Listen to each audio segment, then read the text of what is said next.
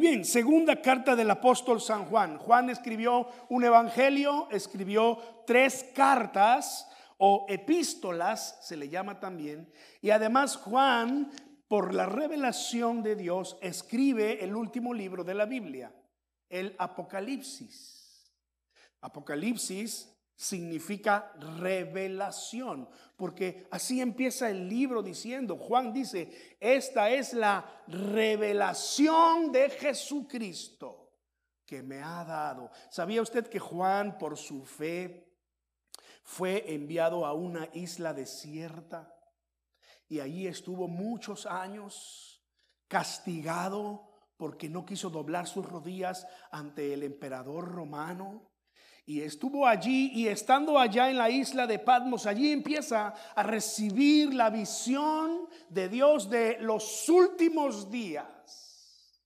Lo que Dios estaba haciendo allí era revelándole a su iglesia quién es el vencedor al final de todo. Y como dijo aquel gran predicador, hermanos, esténse tranquilos, he leído toda la Biblia y nosotros ganamos al final. El pueblo de Dios triunfa, hermanos. es lo que revela Apocalipsis. Y Juan es el autor de este libro. En la segunda epístola, él va a animar a la iglesia a vivir en el amor una vez más. Recuerde que en el, primer libro, eh, en casi todos los capítulos, el apóstol Juan estuvo animando a la iglesia a vivir en el amor, ¿no?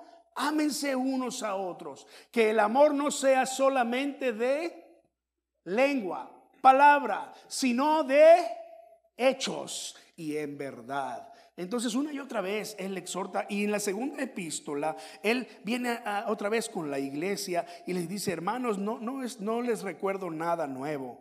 Eh, ya ustedes conocen el mandamiento. Este es el amor, que andemos según sus mandamientos. Y este es su mandamiento, que ustedes anden en amor. Ese es el versículo 5 y 6 de Segunda de Juan. Y Segunda de Juan, por cierto, solamente tiene un capítulo. Así que ahí no hay que decir capítulo 1, solo hay uno. Ahí solo vamos directo al versículo. En los primeros versículos ha hablado acerca de la verdad.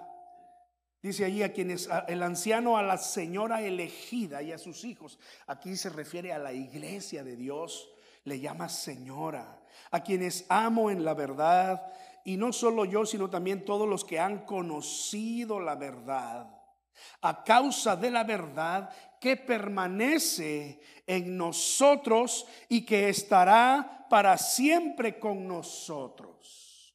Y luego da esta bendición, que la gracia, la misericordia y la paz de Dios Padre y del Señor Jesucristo, Hijo del Padre, sean con ustedes sean con todos ustedes. La verdad que permanece en nosotros. Dios es esa verdad que permanece en nosotros. Pero Juan entonces, en los versículos 8 y 9, va a hablar de, de, esta verdad que permanece en nosotros y va a revertir va a revertir la pregunta, la va a voltear. No solamente ahora va a hablar acerca de la verdad que permanece en nosotros, pero nos va a hacer un llamado a cada uno de nosotros como la iglesia del Señor a permanecer firmes en Él. Mira, esto es lo que dice la escritura. Dios es fiel y Él permanece en nosotros. Él como un Dios fiel no nos dejará. Estará con nosotros en las buenas, en las malas y en las peores. No nos dejará. Y, si peco delante de Dios y me alejo de Él, ¿tú crees que porque pecas y te alejas de Él, Dios te va a dejar? Pues si tú pensabas, me voy a librar de Dios, Dios está dispuesto a ir al fondo del mar, en la barriga de un gran pez. Algunos dicen que era una ballena. La Biblia solo dice un gran pez. Y ahí estaba un hombre que estaba huyendo de Dios. ¿Se acuerdan de quién estoy hablando? Jonás. Y ahí estaba Dios con él. David en el Salmo 139 dice, si yo me apartara de ti y me fuere a la estrella más lejana del universo, allí tú estás. No nos vamos a librar de Dios tan fácilmente. Aun si nosotros le falláramos, dice la Biblia, si nosotros le fuéramos infieles, ¿qué dice? Dios permanece fiel. Dios es un Dios fiel para nosotros, hermanos. ¿No le das gracias a Dios por eso? Pero Juan en el versículo 8 y 9 va a revertir la pregunta. ¿Y tú estás dispuesto? ¿Estás dispuesta a permanecer en Él? ¿A ser fiel a Él? Yo les hago esta pregunta ahora de manera personal. Se la he hecho a, mucha gente donde he estado como pastor desde 1995. Eh, Cada vez que tengo oportunidad, que, que llego a este tipo de versículos, yo le pregunto a ellos, hermanos, si nos dejáramos de ver por 10 o 20, en algunos casos del 95 a la fecha son casi 30 años, ¿no? 30 años y de pronto nos volvemos a encontrar. Y de pronto yo regreso a esta iglesia. ¿Te veré aquí? O si nos volvemos a encontrar y yo te pregunto, ¿cómo está tu fe? Me podrás decir, Estoy firme en Él. Permanezco en Él. Mira, bendito Facebook, ¿no?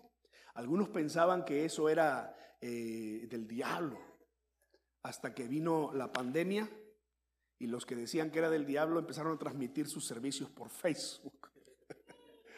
bueno, bendito Facebook, que sí, claro, mucha gente lo utiliza para mal, por supuesto, pero la gran mayoría, es cierto aquello que dicen eh, que somos más los buenos, ¿no? Eh, acerca, Facebook ha acercado a las personas. Personas que yo dejé de ver allá en 1995, 1996, recién me las encuentro hace un par de años. ¿En dónde? en Facebook. Qué gusto me da ver personas que han perseverado en la verdad. Me acuerdo de uno de ellos. Era finales de, 1996 y había una chica en la iglesia y él empezaba a, no sé si ya estaba saliendo o no con esta chica, pero eh, empezaba a llegar a la iglesia. Miguel, y yo lo conocí, fueron un par de meses después de ahí, el Señor nos movió a otro estado y lo dejé de ver.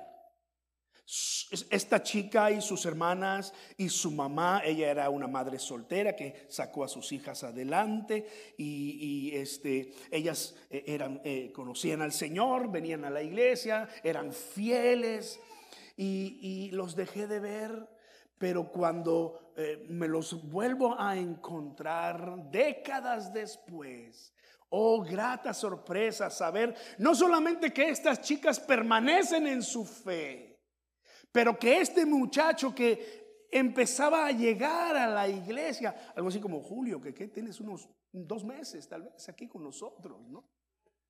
Espero que en 30 años, un mes, en 30 años, Julio, si Dios separa nuestros caminos y nos volvemos a encontrar, yo te vea como Miguel.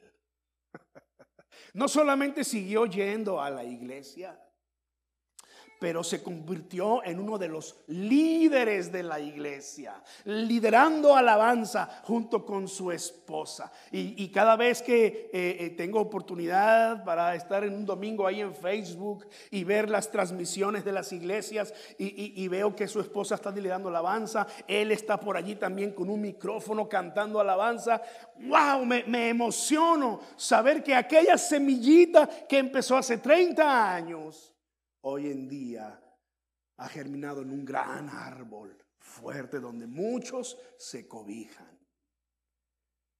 En 30 años estarás aquí, la pregunta para nosotros.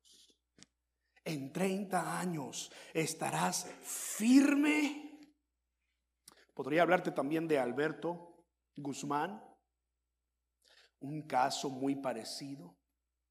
Él empezó a llegar a la iglesia y, llegaba así como muy, ah, como, como no muy convencido, pero llegaba.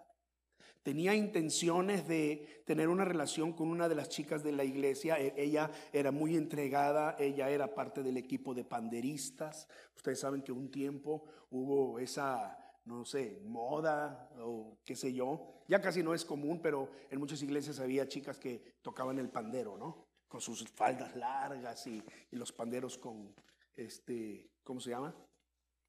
Eso, eh, listones, listones, ¿no? De colores y etcétera. La chica muy consagrada. Y, él llegó así como que, y, yo estando siendo pastor dije, a ver, a ver, esta chica, hay otros muchachos de la iglesia que, que la están pretendiendo. Y de pronto llega este chico que no es de la iglesia. Vamos a ver qué pasa. Pero él empezó a, llegar y él no estaba del todo convencido pero él llegaba. Bueno, yo los dejé de ver en el año 2005, por ahí así, 2006, no hace mucho. Y, ya eh, eh, tiempo de un par de años después, al siguiente año, mi esposa y yo con las niñas nos vinimos a los Estados Unidos, no volví a saber nada de Alberto. Y entonces el Facebook nuevamente nos acerca y qué bendición saber que Alberto finalmente se casó con Marta. Este, tienen dos hijos, están en la iglesia y siguen firmes. Incluso hasta me estaban recordando, ¿te acuerdas, pastor? Que eh, cuando tú te fuiste, nosotros eh, nos fuimos a otra iglesia, no recuerdo las razones. Dice, tú nos llevaste a la iglesia, a esta iglesia, nos presentaste al pastor y le dijiste al pastor, se los encargo. Yo ya no me acordaba de eso. Ella me lo recordó.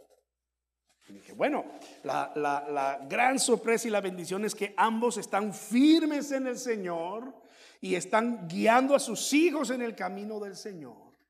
Él no canta en la alabanza porque no es lo suyo, ¿verdad? Pero la gran bendición de saber que está firme. La pregunta sigue siendo la misma para nosotros, hermanos. De aquí a 10 20, 30, 40 años cuando nos volvamos a ver, si acaso Dios separa nuestros caminos, ¿estará usted firme en el Señor? Brian, tal vez tú dirigiendo la alabanza. Josué, quizás te has bajado de la computadora, te subiste a la batería y estás... No. Y Pablo tal vez dando el estudio bíblico aquí. ¿No sería una bendición, hermana Elena?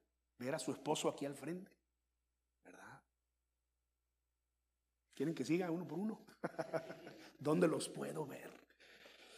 Esta exhortación que el apóstol Juan hace es para todos nosotros, no solo a vivir en la luz, no solo a vivir en el amor, no solo a, a, vivir en la verdad, pero a permanecer en la verdad, perseverar. En palabras del Señor Jesucristo, ser fieles, fieles hasta el final. Él fue el que dijo allá en Mateo 24, el que persevere hasta el fin, este será salvo. Él fue el que dijo allá en Apocalipsis capítulo 2 y capítulo 3, sé fiel hasta la muerte y yo te daré la corona de la vida. Este es el llamado, hermanos. Y mire cómo lo, lo presenta el apóstol Juan. Versículo 8 y versículo 9. Dice, tengan cuidado. Tiene ahí su, su Biblia para que vea que no le estoy inventando el texto. Quizás tenga otra versión, pero es el mismo mensaje. Tengan cuidado de no perder el fruto de su trabajo a fin de que reciban el galardón completo. Cualquiera que se extravía y que no persevera en la enseñanza de Cristo, no tiene a Dios. Pero el que persevera en la enseñanza de Cristo, este tiene al Padre tiene al Hijo. Ahora, hay, aquí hay dos cosas en las que quiero pasar los siguientes minutos, porque son importantes. La primera de ellas que Juan menciona en el versículo 8 es, tengan cuidado, tengan cuidado. Y fíjese, no solamente es, es eh, Juan el que utiliza palabras como estas. Tengan cuidado, sean cuidadosos. Pero el apóstol Pablo llega a mencionar eh, eh, palabras parecidas a estas. Mire Filipenses capítulo 2, versículo 2. Filipenses es carta del apóstol Pablo, ahí mismo en el Nuevo Testamento, capítulo 2, versículo 12 versículo 12. Dice, por tanto, amados míos, ya que siempre han obedecido, no solo en mi presencia, sino mucho más ahora en mi ausencia. Y luego viene una palabra allí interesante. ¿Qué dice? Ocúpense en su salvación con temor y temblor. Filipenses 2.12. Ocupaos, dice una versión de la Biblia. Ocúpense en su salvación. ¿Qué está haciendo el apóstol Pablo aquí con la iglesia?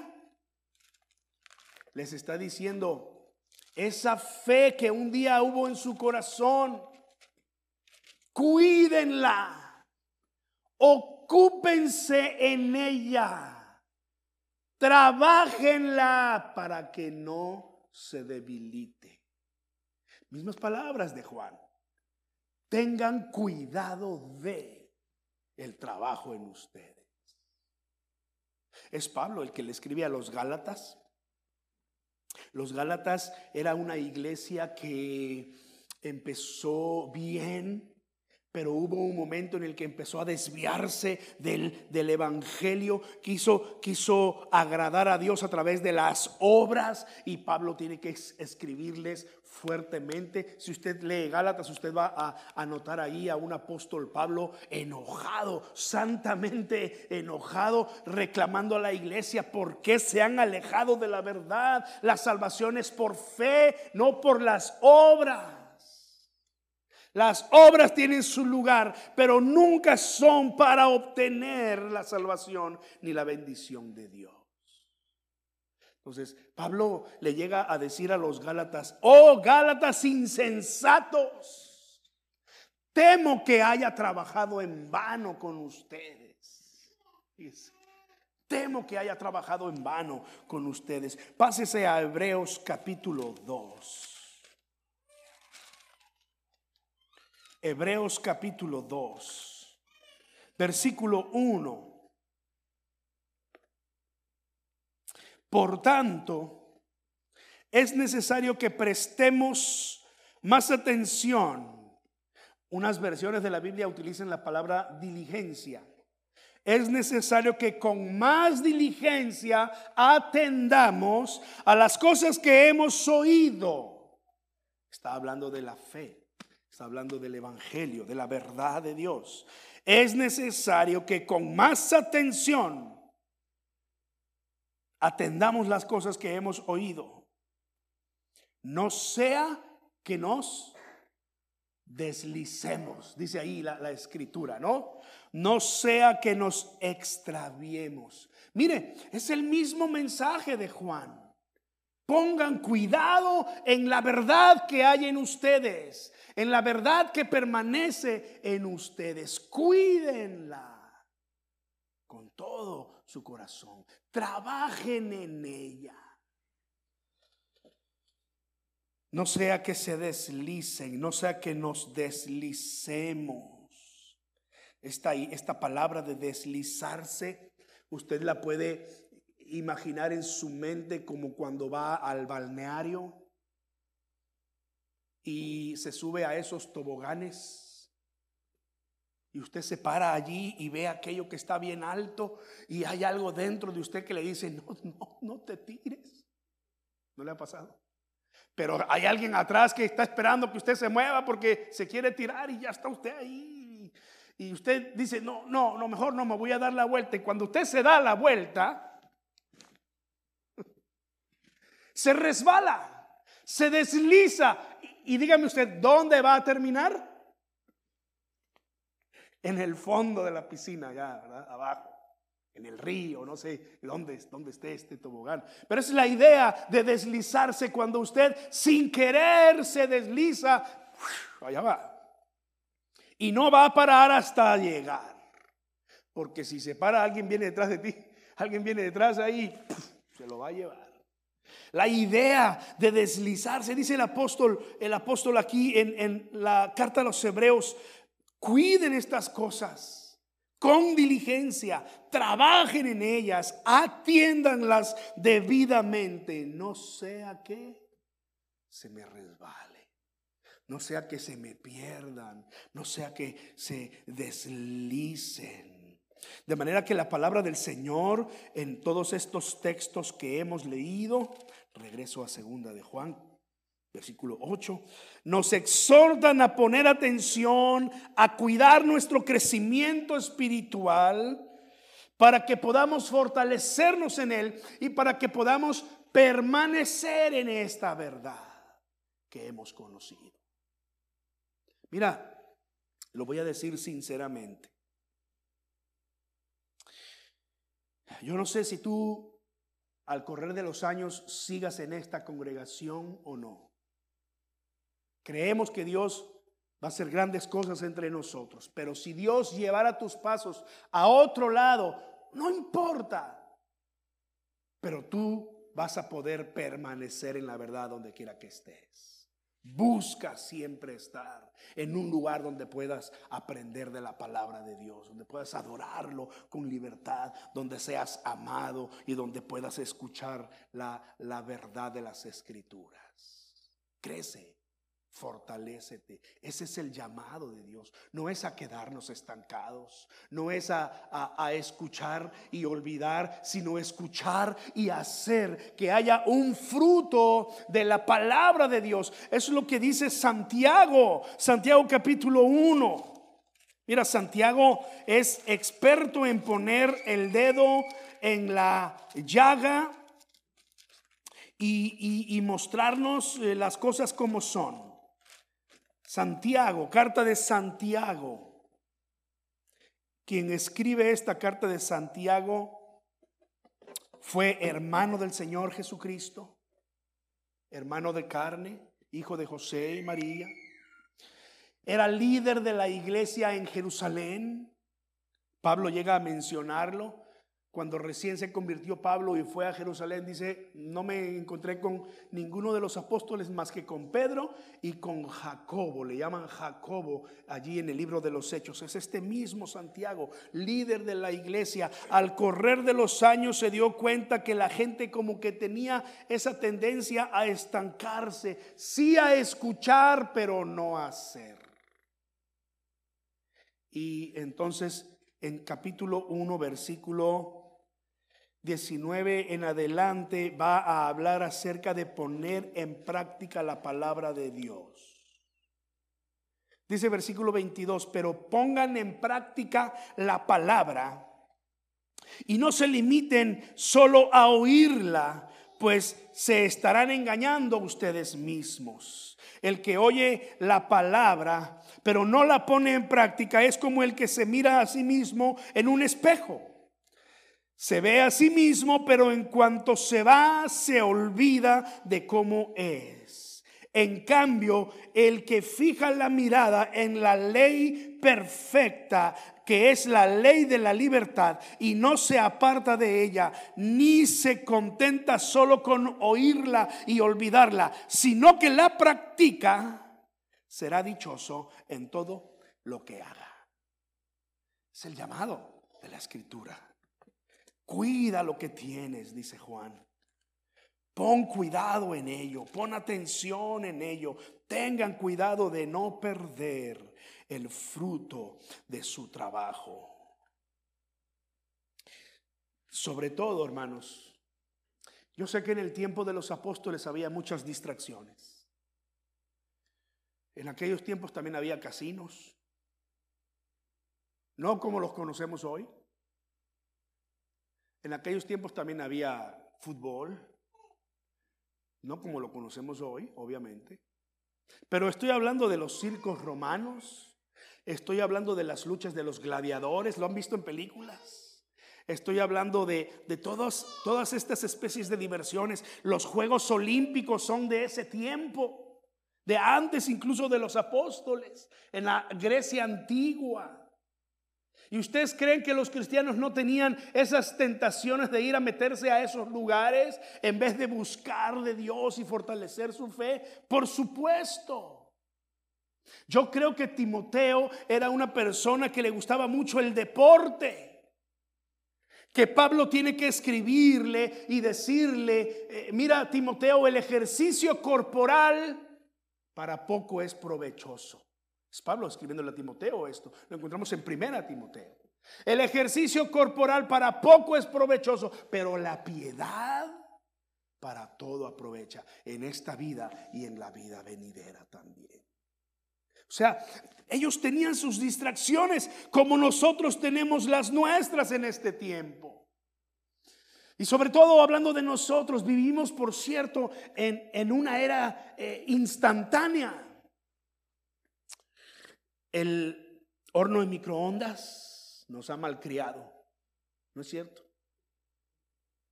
Todo lo tenemos allí en cuestión de minutos. ¿No es cierto?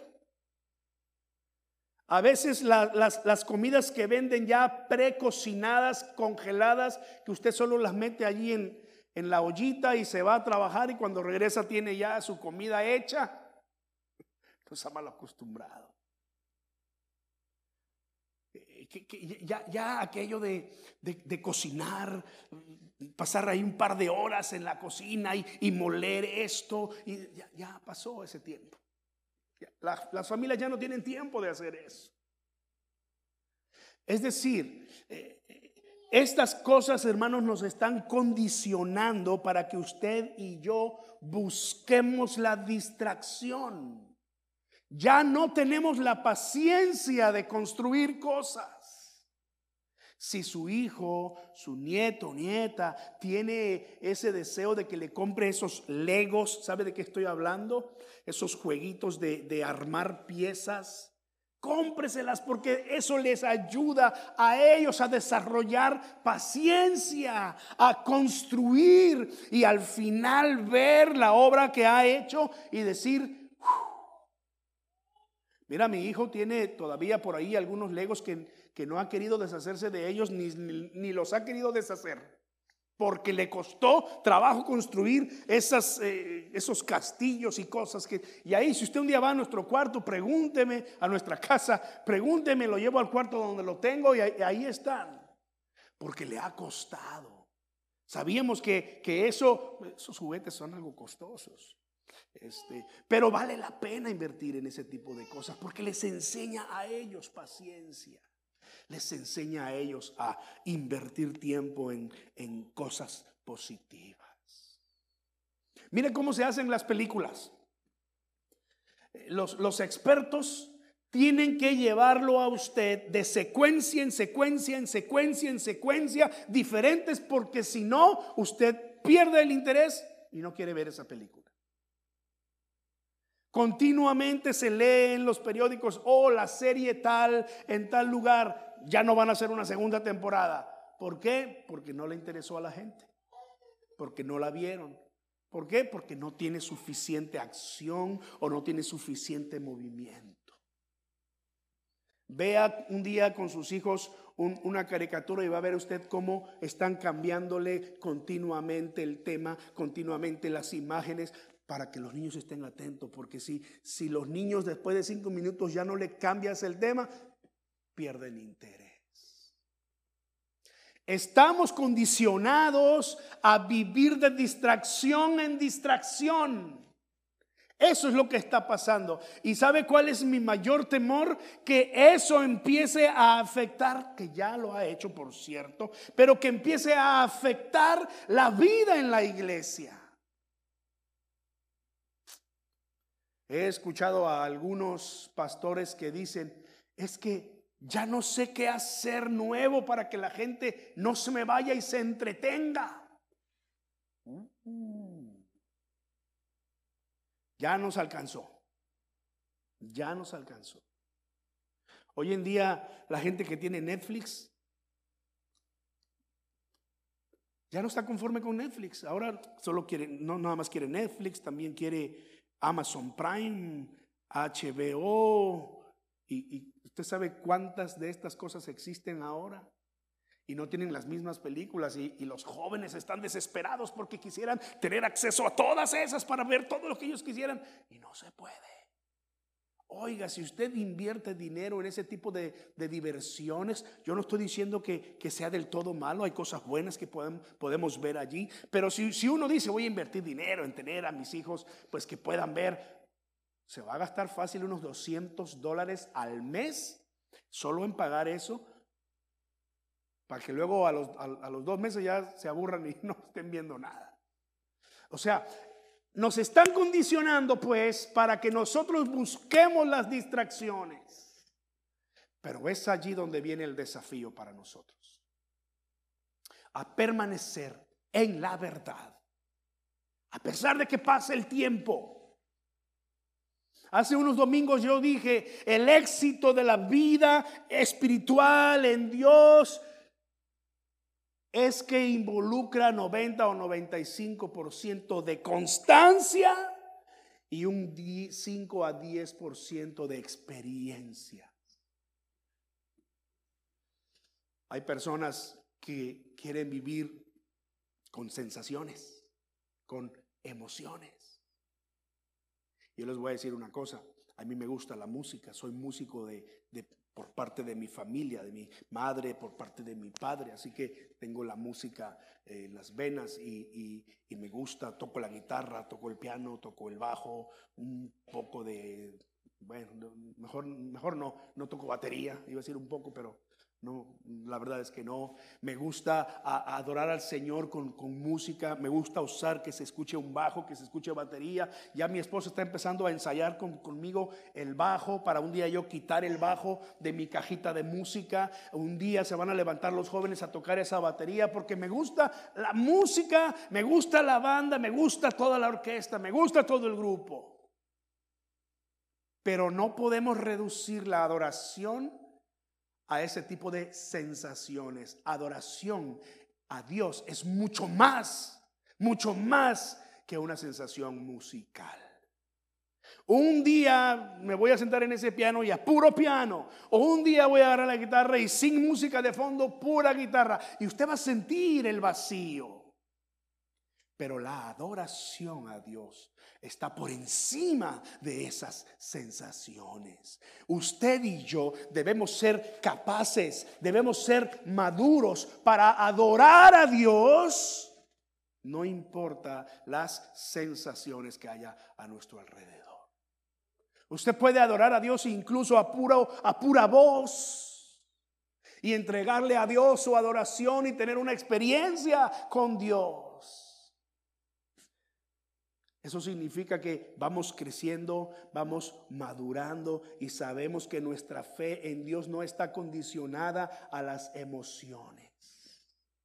No sea usted de los que diga, eh, hoy no me gustó el culto, o hoy no me gustó la alabanza, porque no cantaron la alabanza que a usted le gusta.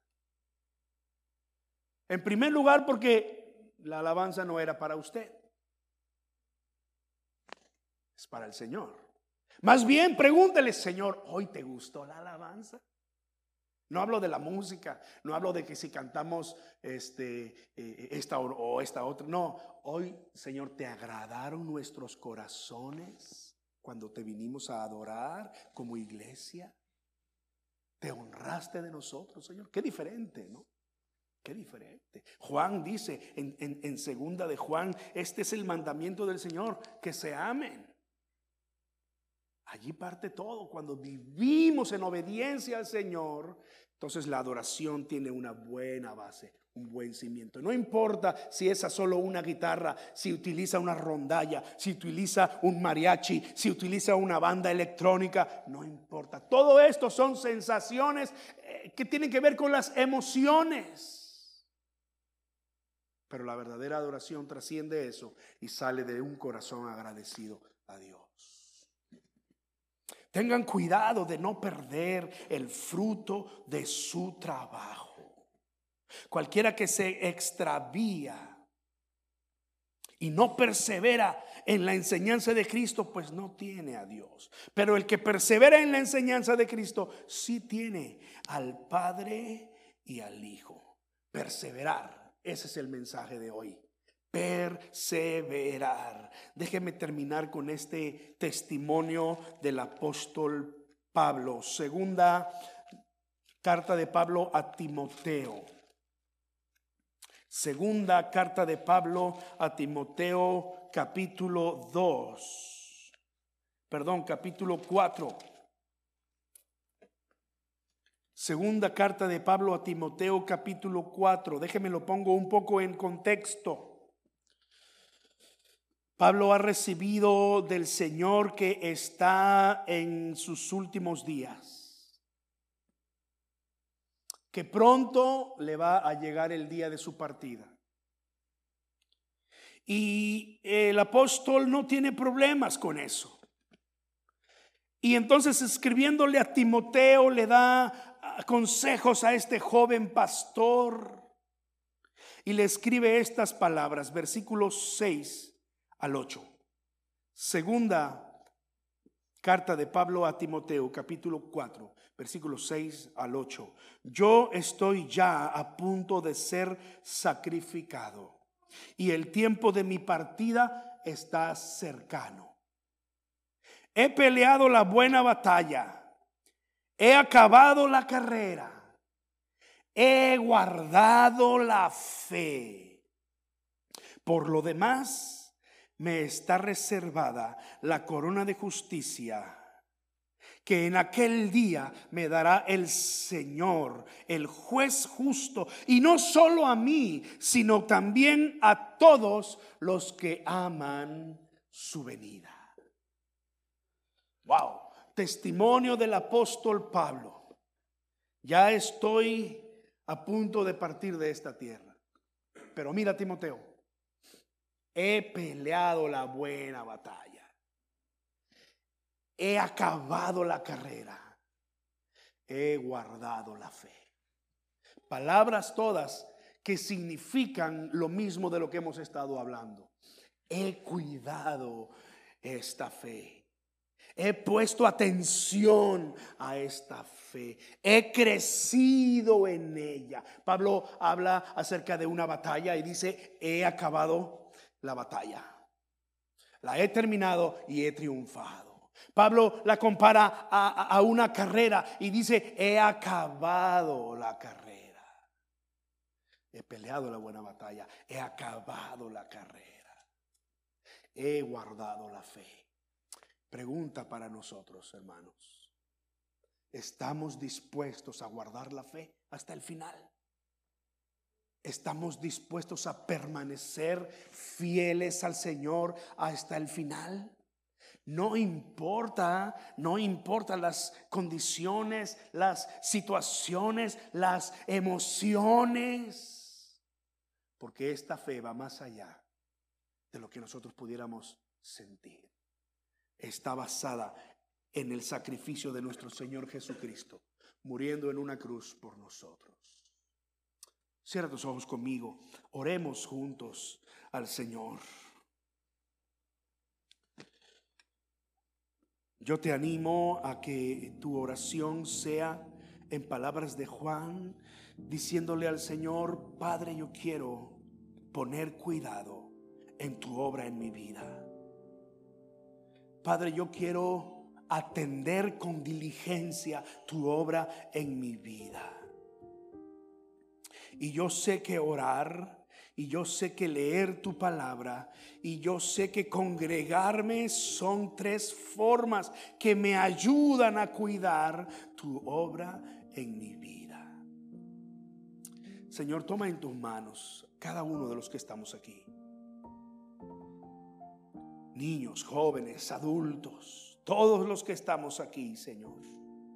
Ayúdanos a perseverar Ayúdanos a permanecer, Señor. Te pido por nuestros hermanos que nos escuchan a través del internet. Mi oración es que también tú, Señor, les des a ellos esta convicción y esta fe para que puedan tomar este compromiso y decirte, Señor, aquí estoy y aquí estaré. Seguiré firme, Señor un día poder decir como el apóstol Pablo, he peleado la buena batalla, he acabado la carrera, he guardado la fe. Quiero ser fiel hasta el último día de mi vida, Señor. Bendice a tu iglesia. Bendice a los que no han podido llegar entre nosotros. Dales tu gracia, Señor. Sigue obrando en sus vidas. Aunque ellos no se den cuenta, sigue obrando en sus corazones, Señor. Te bendecimos, Dios. Y yo te pido, Señor, que eh, durante el resto de la semana a cada uno de nosotros nos bendigas y que nosotros podamos ver tu obra en nuestras vidas, mi Dios. Prepáranos, Padre para lo que viene, para lo que sigue. En el bendito nombre de Jesús. Amén. Amén.